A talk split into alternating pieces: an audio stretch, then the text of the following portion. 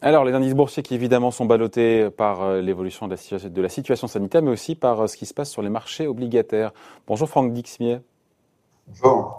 Vous êtes directeur mondial de la gestion obligataire chez Alliance Global Investor. On voit bien que les, euh, au-delà de l'aspect sanitaire qui évidemment rentre en ligne de compte, on sent les marchés fragile, euh, fébrile face à cette remontée des taux d'intérêt à long terme à 10 ans aux États-Unis et en zone euro, moins évidemment en zone euro.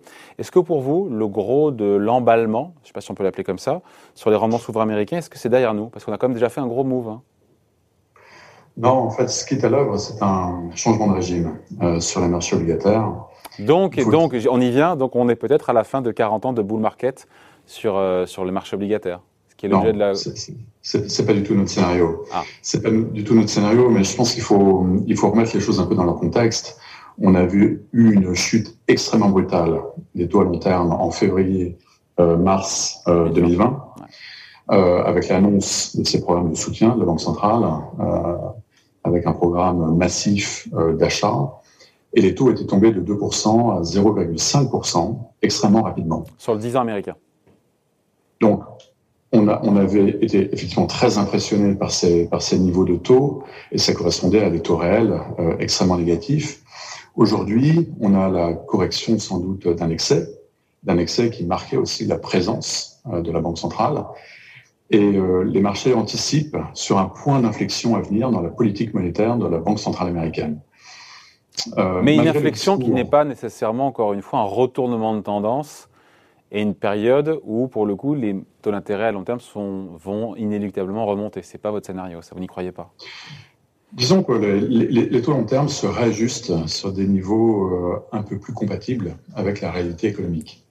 Et quand vous prenez les prévisions économiques, euh, les prévisions de croissance de la Fed pour 2021, on est sur une croissance extrêmement robuste, extrêmement puissante, qui va tangenter avec les 9% hein, en termes en termes nominal extrêmement élevé. Donc on a, on a une puissance euh, incroyable euh, en termes de croissance. On a une inflation euh, qui remonte aux États-Unis. Tout ça ne justifie pas, d'avoir des taux d'intérêt, encore une fois, à 1 3 quarts sur le 10 ans américain. C'est ça que vous me dites? On n'est pas encore calé. sur, sur, sur, le niveau actuel, on n'est pas encore calé, donc il y a encore de la place pour cette correction. Mais Jusqu'où? Et quand? Pardon? Jusqu'où et sous quel délai? C'est-à-dire que pour vous, on est censé quoi aller vers 2, 2,5%, horizon fin d'année, l'été? Je sais que c'est compliqué. Vraisemblablement. Vraisemblablement. Je pense que 2, 2, 2,5%, c'est une cible, c'est une cible raisonnable. À quelle échéance après, il y a beaucoup, il y a, beaucoup d'arguments. Il y a beaucoup d'arguments qui militent pour que les taux restent bas dans une perspective euh, historique. Il y a notamment un excès d'épargne au niveau mondial qui est absolument euh, phénoménal. Vous en parliez avec l'interlocuteur précédent, il y a non seulement cette épargne qui s'est constituée euh, pendant cette période très très particulière où on a n'a pas pu réellement euh, consommer, euh, mais c'est ce que Ben Bernanke, le, prédécesseur de Ian Thielen, appelait le savings glut. C'est cet excès d'épargne qui s'investit massivement sur des produits de taux à travers le monde et qui maintient les taux sur des niveaux des niveaux extrêmement bas. Et donc, ce qui justifie que. Ouais, c'est une forme de normalisation. Vous écoutez, on revient à une situation plus normale avec une croissance qui revient, qui est très forte. Il faut dire que 2021 est assez atypique parce que sur 2022-2023, la Fed n'est plus sur du 6, mais sur du 3-4% de mémoire de croissance. Hein. la, Fed pour 2021 voit une croissance à 6,5. Hein, mais au-delà, sur 2022-2023. Au-delà, au-delà, on voit, on voit un profil un peu plus, euh, oui, euh, une croissance autour de entre 4 et 5 hein, sur les années suivantes. Mais est-ce qu'on est entré dans une phase de tension obligataire? Si on n'est pas en phase de, encore une fois, de, de bear market pour le coup sur le, sur, sur le marché obligataire, parce que vous n'y croyez pas. En tout cas, en tout cas, c'est peut-être la fin de 40 ans de bull market pour le coup, parce que si, si on reste à un niveau bas, on n'ira pas plus bas. Vous me direz, difficile d'aller plus bas. Mais c'est même pas certain. C'est même pas certain. Notre, nos scénarios, surtout en zone euro, c'est que les taux vont rester extrêmement bas, voire sur des niveaux nuls ou négatifs pendant des années. Même si on, retourne, on revient à des croissances fortes avec tous les plans de relance, les plans d'investissement, la conférence qui revient, certains nous parlent d'années folles, de, voilà, de, belles années à venir en termes de croissance, ça plaiderait, ça militerait aussi pour des taux d'intérêt à long terme qui resteraient bas malgré tout? Oui, parce que d'abord, ces plans de relance en zone euro euh, ont été calibrés euh, avec un peu moins d'ambition aux États-Unis. Je pensais plutôt aux États-Unis, hein, c'est vrai. C'est 13% de PIB hein, qui ont été injectés en 2020. C'est 13 à 14% de PIB qui va être injecté en 2021. Tandis qu'en moyenne, dans la zone euro, on est plutôt sur du 4% hein, d'injection. Mm. Donc on voit que la, la, politique monétaire a un rôle à jouer. Et la politique monétaire de la Banque Centrale Européenne s'ajuste sur le maillon le plus faible de la zone euro. Il y a un éléphant dans la pièce qui s'appelle l'Italie, qui est clairement euh, l'élément le plus, le plus faible, notamment en termes de croissance potentielle. La croissance potentielle italienne, elle est négative ou nulle, avec des perspectives démographiques assez désastreuses et avec euh, des, des, gains de productivité qui déclinent. Et euh, dans la mission, la mission essentielle de la Banque Centrale Européenne, c'est la stabilité des prix. Donc, euh, qui dit stabilité des prix dit contrer des forces déflationnistes qui sont à l'œuvre dans la zone euro. Et, ce qui est terrible, c'est que cette crise du Covid a été un catalyseur des divergences structurelles au sein de la zone euro. Donc, l'Italie est encore plus faible qu'il y a un an, et l'Italie, alors que l'Allemagne va sans doute en sortir encore renforcée. Euh, et, ça, pour la Banque centrale européenne, c'est une contrainte extrêmement forte euh, qui implique que la politique monétaire va rester extrêmement, extrêmement accommodante pendant des années. Mmh. D'ailleurs, on l'a vu, hein, pardon pour la petite parenthèse, mais on a appris euh, hier que la BCE avait augmenté de 50% ses rachats d'actifs d'obligations sur les marchés la semaine dernière.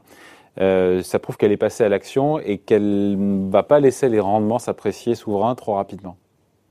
Non, effectivement, on sent une détermination extrêmement forte hein, de la Banque Centrale Européenne de maintenir des conditions les plus favorables possibles euh, aux entreprises euh, pour se refinancer sur les marchés et aux États euh, pour refinancer euh, leurs dettes euh, qui s'accumulaient dans des proportions extrêmement importantes. Hein. C'est à peu près 20 à 25% de dettes sur PIB qu'on a pris sur, sur 2020-2021. Mais après, on voit, euh, Franck Dixmier, on voit que, euh, d'ailleurs, la dernière enquête euh, Bank of America Merrill Lynch le montre, la, principale préoccupation des investisseurs aujourd'hui, ce que nous dit Bank of America, des investisseurs, c'est pas la crise pandémique, c'est pas le côté sanitaire, c'est l'inflation. Ils sont beaucoup plus inquiets d'ailleurs que la Fed sur, sur l'inflation. Il y en a bien des deux qui aura raison. On voit que la Fed elle est sereine. Mais voilà, est-ce qu'à un moment donné, est-ce que les forces de marché vont pas être plus fortes plus forte que, le, que la Fed? Et la Fed qui est peut-être en retard, qui se mettra à courir derrière les marchés obligataires avec un, encore une fois des tensions sur les taux à 10 ans. Euh, partie des scénarios de risque hein, sur, euh, sur cette année. Hein. Oui, alors la Fed se place délibérément euh, derrière la courbe, donc en retard. Hein. Elle, elle, souhaite voir dans les chiffres que l'inflation revienne à 2% et au-delà, et surtout que ce mouvement de reprise de l'inflation soit pérenne. Donc effectivement, il y a une inconnue, il y a un risque, mais il faut, il faut comprendre aussi euh, que les perspectives d'emploi aux États-Unis vont mettre du temps à se restaurer. Donc, euh, Hélène l'a dit, elle ne voit pas euh, le niveau d'emploi se atteindre les niveaux d'avant-crise avant 2023. Oui, mais si elle est en retard, pardon Franck Dixmé, si elle est en retard, la Fed, elle devra, dans ces cas-là, dans l'urgence, précipitamment, de manière brutale, réajuster, normaliser et euh, en urgence sa politique monétaire. Et là, pour le coup, ça peut créer des troubles sur les, sur les marchés. C'est toute, toute l'ambiguïté de son positionnement. Euh, à court terme, elle est extrêmement euh, extrêmement détendu par rapport à ces risques d'inflation, avec un discours euh, extrêmement dovish, très rassurant à court terme pour les investisseurs. Mais ce message qui, à court terme, est rassurant, l'est beaucoup moins dans une perspective euh, à moyen terme, puisque effectivement, c'est exactement ce que vous soulignez. Elle sera amenée à agir, effectivement, peut-être plus demain ou après-demain qu'elle ne l'aurait fait. Et ce sera source de déstabilisation pour le coup pour les marchés, ça. C'est l'ambiguïté, c'est l'ambiguïté. Euh, on l'a vu, ce, ce, message extrêmement dovish de la Fed tient à rassurer les investisseurs par rapport au risque de hausse de taux. Donc, elle dit aux investisseurs ne vous inquiétez pas, la normalisation de la politique monétaire va prendre du temps, ça va être extrêmement graduel. Mais ce message-là n'est pas forcément rassurant pour des porteurs obligataires qui peuvent voir effectivement à terme un retour de l'inflation. il faut voir que sur l'inflation, il y a énormément d'inconnues. Il y en a une qui est, qui est phénoménale c'est l'utilisation qui va être faite par les ménages de cette monnaie hélicoptère hein, qui a été distribuée euh, par le Trésor américain euh, avec des chèques directement aux ménages. Euh, on voit Plus de la moitié va être épargnée hein, d'après ce, qui a été annoncé. Il y aura, je crois, 36% de mémoire qui sera consommée. C'est ça, c'est leurs intentions aujourd'hui. Mm. Mais l'inconnu, ça va être que va-t-il advenir à terme de cette épargne? Est-ce qu'elle va être consommée? Et le rythme de consommation de cette épargne va aussi dicter la trajectoire, évidemment, de l'inflation. On a une majorité de membres votants de la Fed qui estiment que la Banque centrale américaine ne relèvera pas ses taux avant 2023. Vous y croyez, vous? Oui, oui, ça paraît tout à fait compatible avec le, discours. Ouais, hein, aujourd'hui, euh, aujourd'hui. Qui, qui, qui, est répété, en fait, hein, par, euh, par Powell depuis, depuis des mois. La Fed ne remontera ses taux qu'à trois conditions. Euh, revenir au plein emploi, et on en est loin. Hein, le taux de participation est à 61,5% contre 63,5% euh, avant la crise. Que l'inflation atteigne 2%, et la troisième condition, c'est qu'elle se maintienne durablement au-delà de ces 2%. Donc effectivement, 2023, c'est euh, un horizon crédible, mais entre-temps, il va sans doute y avoir l'annonce à la fin de cette année d'un programme d'achat moins ambitieux, donc une réduction du programme d'achat de la Fed sur 2022.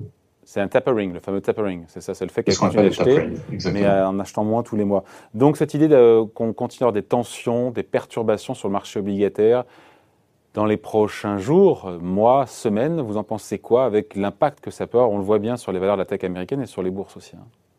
On va avoir une dynamique différente. Je vous sens pas inquiet, dis Hein. Différente entre États-Unis et zone euro, euh, qui correspond à une désynchronisation des cycles économiques, une reprise économique aux États-Unis qui, euh, qui, est là, alors qu'elle est retardée euh, en zone euro, et avec une attitude des banques centrales qui va être différente. Hein. La Fed, elle est déjà dans cette optique de normalisation très graduelle de la politique monétaire, qui va être annoncée sans doute à la fin de cette année, tandis que la Banque centrale européenne délivre une feuille de route extrêmement claire et très transparente sur le fait, sur le fait qu'elle maintiendra euh, les taux sur des niveaux très bas pendant très longtemps.